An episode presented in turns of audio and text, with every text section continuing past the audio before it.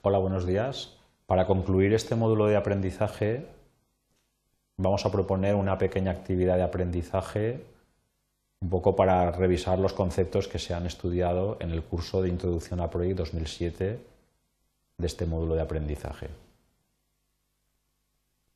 La actividad que se va a plantear es la siguiente.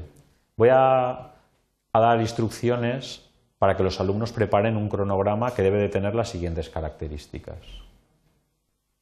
El cronograma empezará con un hito que llamaremos inicio. Y en principio este hito debería empezar el siguiente lunes laborable a partir del momento en que nosotros estamos realizando la actividad. Bueno, en este caso particular, el próximo lunes laborable es el lunes 23 de mayo de 2011. Pero bueno, cuando los alumnos realicen la, la actividad simplemente tienen que buscar el siguiente lunes laborable y esa será la restricción que introducirán en el hito de inicio. El cronograma terminará con otro hito que denominaremos fin. Y en este hito deberían de finalizar todas las tareas que no tengan ninguna sucesora, deberán todas acabar en el hito fin. Por otra parte, el cronograma tendrá cinco tareas que tendrán las siguientes características. Bueno, a las tareas les vamos a denominar tarea A, tarea B, tarea C, tarea D y tarea E. La tarea A durará 10 días y su predecesora será la tarea inicio. La tarea B durará 15 días y su predecesora será la tarea inicio también. La tarea C durará 5 días y su predecesora será la tarea B. La tarea D durará 10 días y su predecesora será la tarea B también.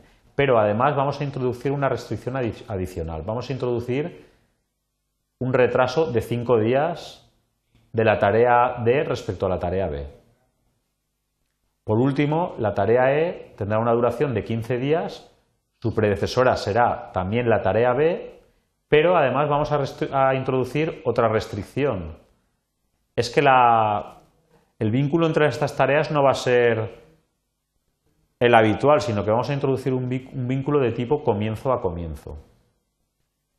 Por último, vamos a configurar el calendario laboral de forma que la segunda semana, a partir del comienzo del proyecto, que bueno, en nuestro ejemplo vendría marcado por la fecha 23 de mayo, la siguiente semana la vamos a hacer que sea toda ella festiva. Bueno, como resultado de esta actividad, los alumnos deben de obtener el cronograma que se muestra a continuación.